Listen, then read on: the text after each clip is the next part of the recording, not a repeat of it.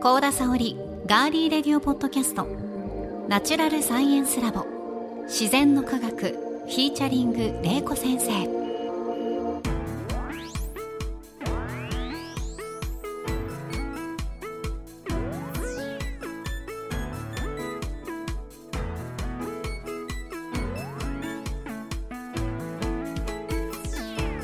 皆さんこんにちは。ガーリーレディオポッドキャスト。ガリレディパーソナリティの高田沙織です。ナチュラルサイエンスラボ自然の科学は元科学館職員防災士。農学博士の玲子先生に自然科学と自然現象である災害。その防災を聞き学ぶサイエンスポッドキャストです。土水昆虫宇宙食物理気象環境など自然科学の多彩なテーマをさまざまな視点で分かりやすく紹介しながら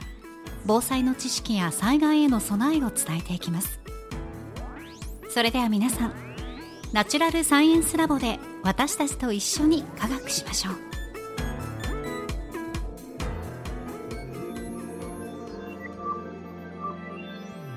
まずはこのラボの先生をお呼びしましょう。玲子先生よろしくお願いします、はい、お願いします。さてこの自然の科学は毎月一つ玲子先生に決めていただいたテーマを皆さんと一緒に学んで私コーダも学ばせていただいているんですが今回はですねちょっと特別編ということで、うん玲子先生約3ヶ月ですね。あの本当にいろんなお話ししていただきましたが先生と一緒に今日は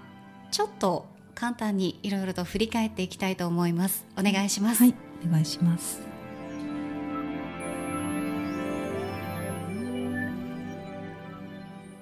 さあ玲子先生3ヶ月経ちましたけどうんと今回がエピソード13なのでどうですか？土水火空気うん。いろんなお話していただきましたけど、そうですね。うん。まああのまあすべて災害にも関わるっていう視点でもお話しして、そうですね、まあ科学の視点も踏まえてお話ししたんですけど、はいまあ自分でもいろいろ話を組み立ててるときに、あのこんなにいろいろな13回もお話できるんだなと思いました。でも毎回毎回本当にその話の内容が濃いので、うん、9月の始まりの時にもオープニングで話した通りに、うんその先生のノートを皆さんにもっと見てほしいなと思うんですよ。あれ見ただけでそのねあの勉強ができる。しかも無料で勉強ができるってあれ有料にしてもいいぐらいの 内容なんじゃないかなとは思うんですが、うん。そういうのから入っていただいてこのポッドキャストも聞いていただいたらもっといいなって私は思います。そうですね。うん。まああのまあ声だけでねポッドキャストで紹介してるんですけど、はい。まあ実験を入れてみたりとか、うんうんうんうんあの実物をねあの土とかも見ていただいたり、まあ雲もね、はい。あのスタジオで作ったたりとか、ね。楽しかったはです。い、いろんなことをしているので、はい。うん。まああの多分声だけだとねいろいろ頭の中で想像していただいてると思うんですけど、はい。まあ、それをより、まあ、ノートだとあのもう少し詳しく紹介したり、うん。まあ、実際に何を作ったかっていうところとかものがどん何だったかっていうのもあの見ていただけるので、まあ、合わせてね、まあ、聞いたりとかあの記事を見たりっていう振り返りながらあのより楽しんでいただけるんじゃないかなと思います。はい、やっぱり私も今までのこの、まあ、今回13回目ですけど先生のいろいろ教えてもらった中で水のやっぱり月間水月間、うんちょっとあの実験とかって楽しかったですね。あー。うん、私も、でうんうん。なんか水そのものとかから私がやっぱり伝えたかったのは本当に、あの水そのものの性質だったり、うんまあ、水って本当に必要なので、まあ、そういう必要人間には必要だったりとか、うん。なんかこう幅広い視点、宇宙まで行っちゃったはいとか、あのそういうふうにして水を捉えると本当に自分の中のあの水に対する一つのテーマに対する、まあ、世界がひ見方が変わるんじゃないかなと思ってなんかそういうのを皆さんにしていただくとまあ普段の生活が楽しくなるんじゃないかなといやそうなんですよ。だからその知らないことをこうやって先生にこう授業を受けてるような形で皆さんも勉強ができるっていうのはとってもいいことだと思うんですよね、うん、しかも小さいお子さんから、まあ、おじいちゃんおばあちゃんまでいろんな方がこうジャンルレスでこうねあのジャンルレスというか年齢関係なく聞けるので、うん、でその私が水の授業の中で、まあ、当たり前のことだったけど先生のお話で聞いて、まあ、人間は生きていくために水が必要だと先生が教えてくださったじゃないですか。うん、でその中で私がびっくりしたのは大人の体重の60%から70%は沙織さん水なんですよって言ったのが本当結構びっくりして、うん、で普通に普段飲んでるお水だけじゃやっぱり足りてない時も実際あるんだなっていうのが思ったんですよね。うん、うん、でしかも筋肉だったり、えっと、骨だったり髪の毛だったりにも関わるよっていうのを言われていて、で、えー、それに関してなんですけど、えー、ニュージーランドのロイさんからこんなメッセージ先生に頂いていて、今回の水の話でだから私もええー、と思った時の水の話でえ自分は1日2.7リットルは水分を飲まなければいけないことが分かりましたと。だから体重でね、うん、考えていただいて、うん、で僕はコーヒーで利尿作用をえー、促してしまっているから本当は3リットルくらいの水分を取らないといけないですねとでも水分をしっかりとれば年齢的に痩せ細ってきた髪の毛も復活したりしてっていうメッセージを頂いてるんですけど、ね。だから、まあ、水が必要だな人間には必要って分かってても、実際に数字でこれぐらい必要なんだよって言われた時は、やっぱ普段何も考えずに生活してた私は衝撃的でした。でなんとなく水、うん、まあ、飲まなきゃいけないんだろうって思ってたんですけど、はい、まあ、最近の研究が分かってきたっていうところもあって、うんうんうん、そういうふうにあの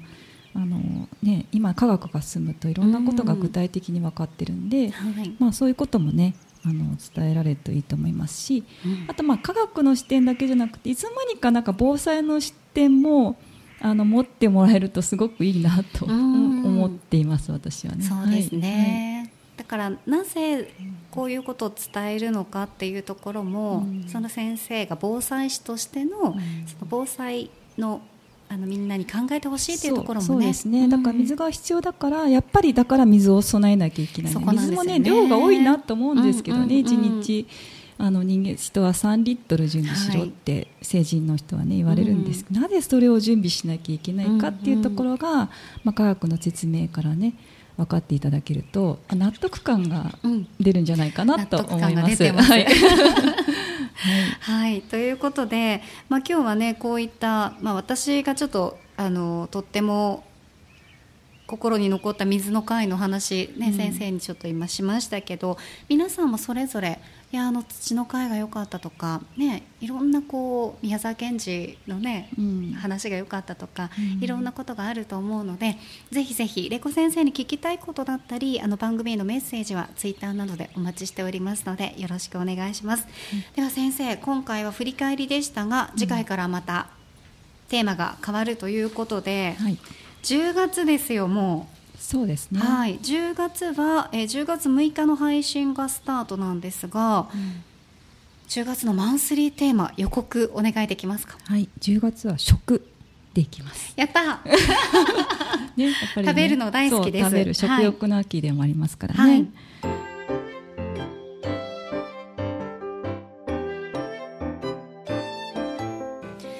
先生10月のテーマは食なんですね。あそうですね。はい、はいなので、えー、今回次はですね食の歴史だったりやっぱりあの食欲の秋になりますので、はい、まあ、食べることは生きることっていうところもあるので、まあ、災害時の食だったりとかあと食の未来ですね。私はあの未来の非常食は昆虫食とかもあるんじゃないかなと思って、まあ、そういう話だったりとかあの今回えっ、ー、と沙織さんにね、まあ、非常食の試食もしていただきながら、はい、今回は、はい、次回はお話ししていきたいと思います。はい。かなり楽しみですね。あの食べることが好きな方って今とっても多いじゃないですか、うん、ただその非常食、うん、になった時に非常食イコール美味しくないというイメージがいまだに覆っていないと思うんですよ。あそうですね、うん、本当は美味しいものを準備した方が災害時は乗り切れるんですよ。ですよね。だからそんなお話もできたらいいんじゃないかなと思います。はい、ぜひ皆さん来月もお聞きください。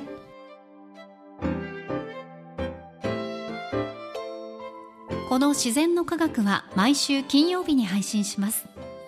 Firstory、アップルポッドキャスト、